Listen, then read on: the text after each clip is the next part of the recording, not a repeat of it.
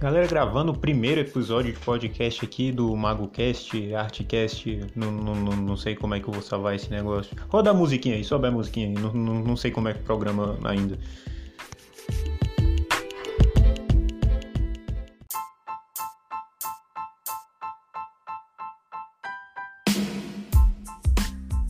Agora começando de verdade, cara, aqui eu tenho a oportunidade de falar coisas que eu não falo no Instagram, que eu não falo no grupo do Telegram, porque às vezes eu gravo áudio mais relacionado ao conteúdo que eu tô postando. Se você tá lá na lista de transmissão do Telegram, você tem acesso aos desenhos que ficaram ruins, ou seja, você tem acesso aos erros.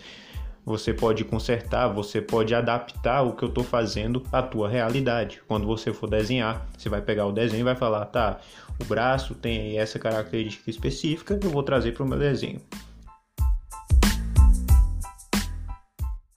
Então aqui eu tenho mais liberdade para falar de coisas que eu não falo nessas plataformas e eu posso focar desde a parte de como é que foi no começo, como é a estrada quando você está desenhando, quais são os desafios que você enfrenta quando começa a aparecer oportunidade de encomenda, o que fazer e o que não fazer, se eu já, já trabalhei alguma vez com encomenda, como está sendo é, ter uma página, se é positivo ou não você construir uma página para postar as suas artes. Tudo isso eu vou englobar aqui e nada melhor do que começar do zero, começar passo a passo. Tanto é que o número desse episódio não vai ser um, vai ser zero. Então, quando eu comecei a página lá em fevereiro ainda de 2020, eu tinha muita coisa na cabeça, cara. Eu tinha muita preocupação de como é que ia ser do, do tipo de feedback que eu ia receber. Eu imagino que essa seja a principal preocupação de quem está começando, de quem quer fazer uma página, quer publicar as artes, mas às vezes passa pela cabeça, poxa, mas como é que vai ser? Será que as pessoas vão gostar do que eu estou fazendo? Será que é legal o que eu estou fazendo? E como é que vai ser? Eu vou conseguir lidar com se alguém criticar o, o tipo de desenho que eu, que eu for fazer aqui?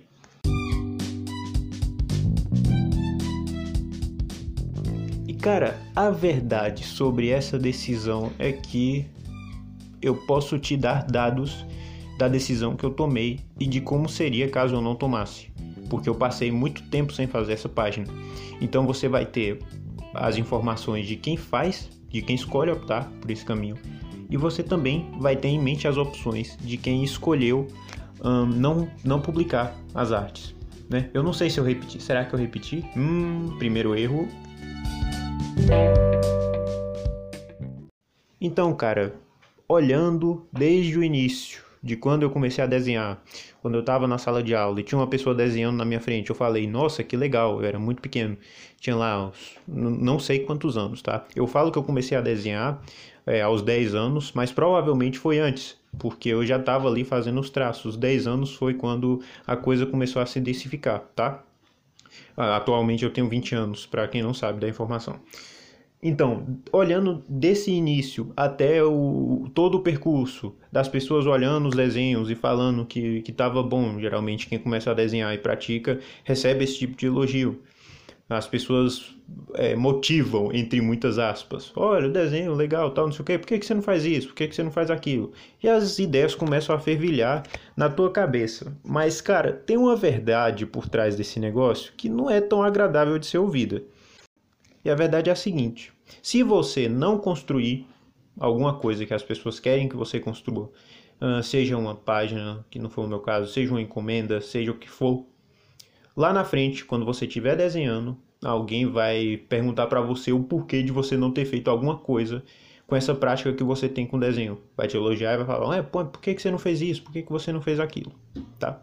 E também, caso você opte por fazer esse tipo de iniciativa, vai acontecer a mesma coisa. Vai ter gente que vai olhar e vai falar, cara, por que, que você está fazendo isso? Meu sobrinho de não sei quantos anos desenha.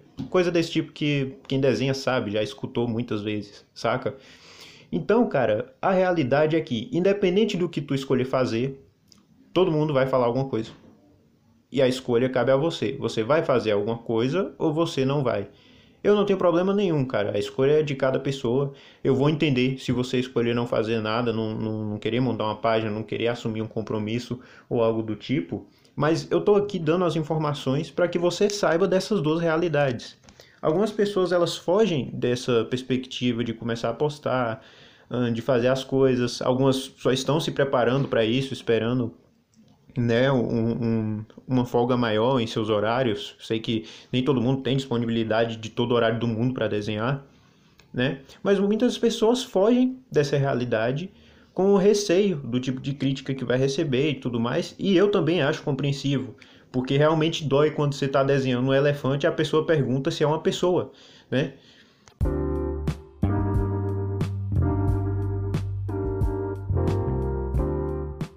Dói muito quando você está desenhando uma cadeira, a pessoa pergunta se é um quadro de, de, de escrever, tá ligado? Então, esse tipo de coisa realmente é, é, incomoda quando a gente recebe, né? Mas você precisa ter em mente também que caso você não faça, vão falar a mesma coisa. Só que vão te cobrar por você não ter feito.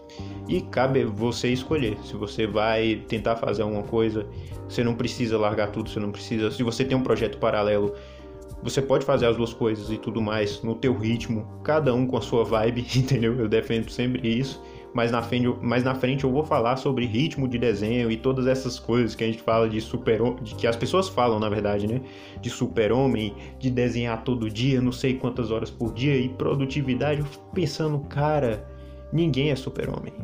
Cada um tem teu ritmo, cada um tem tua vibe. Então, o que eu quero te dizer hoje, cara, é faça sua decisão com base nessas informações. As informações estão aí. Independente do que você escolher fazer, as palavras vão vir. A decisão de você montar alguma coisa é inteiramente sua. Então, cara, hoje o que eu posso falar é isso, é mais voltado para o raciocínio que você não bem o raciocínio, né? Porque o raciocínio vai mais à escolha, mas as informações que você precisa ter caso você tá aí nessa dualidade, nessa dúvida sobre o que fazer.